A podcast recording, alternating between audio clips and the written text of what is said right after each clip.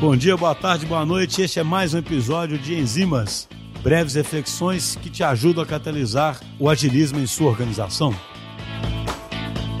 Nessa semana, tem umas duas vezes, em algumas conversas que eu tive, acabou surgindo o conceito de via negativa, lá do Nassim Taleb, lá do antifrágil, sabe? Eu não sei nem se o conceito é do antifrágil, mas eu li nesse, nesse contexto. E aí eu achei interessante fazer uma enzima sobre isso um jeito que você tem de melhorar é você deixar de fazer coisas que você já sabe que estão erradas, sabe?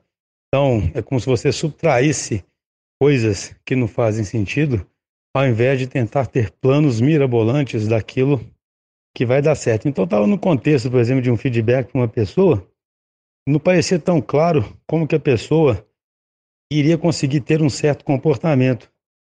Mas era muito claro algumas coisas que essa pessoa poderia, por exemplo, deixar de fazer. Então eu achei interessante comentar isso aqui, porque isso é mais um modelo, digamos assim, que a gente pode usar para certas situações onde a mudança é muito difícil e onde a gente quer, inclusive, fazer essa mudança sem correr tanto risco. Isso se aplica muito, muito, muito mesmo para certos ambientes que querem ficar ágeis. Muitas vezes você não sabe exatamente o que fazer, não sabe qual estrutura vai adotar, mas dá para cada um no seu contexto saber várias coisas que ele poderia deixar de fazer, um líder que poderia deixar de fazer um certo controle ou um certo tipo de questionamento que ele faz com o time, por exemplo, seria uma forma de, pela via negativa, começar é, a ficar ágil.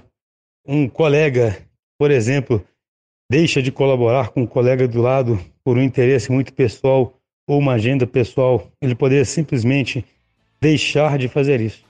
Então é interessante como simplesmente cortando, subtraindo certos comportamentos, deixando de fazer certas coisas, a gente pode também ir mudando.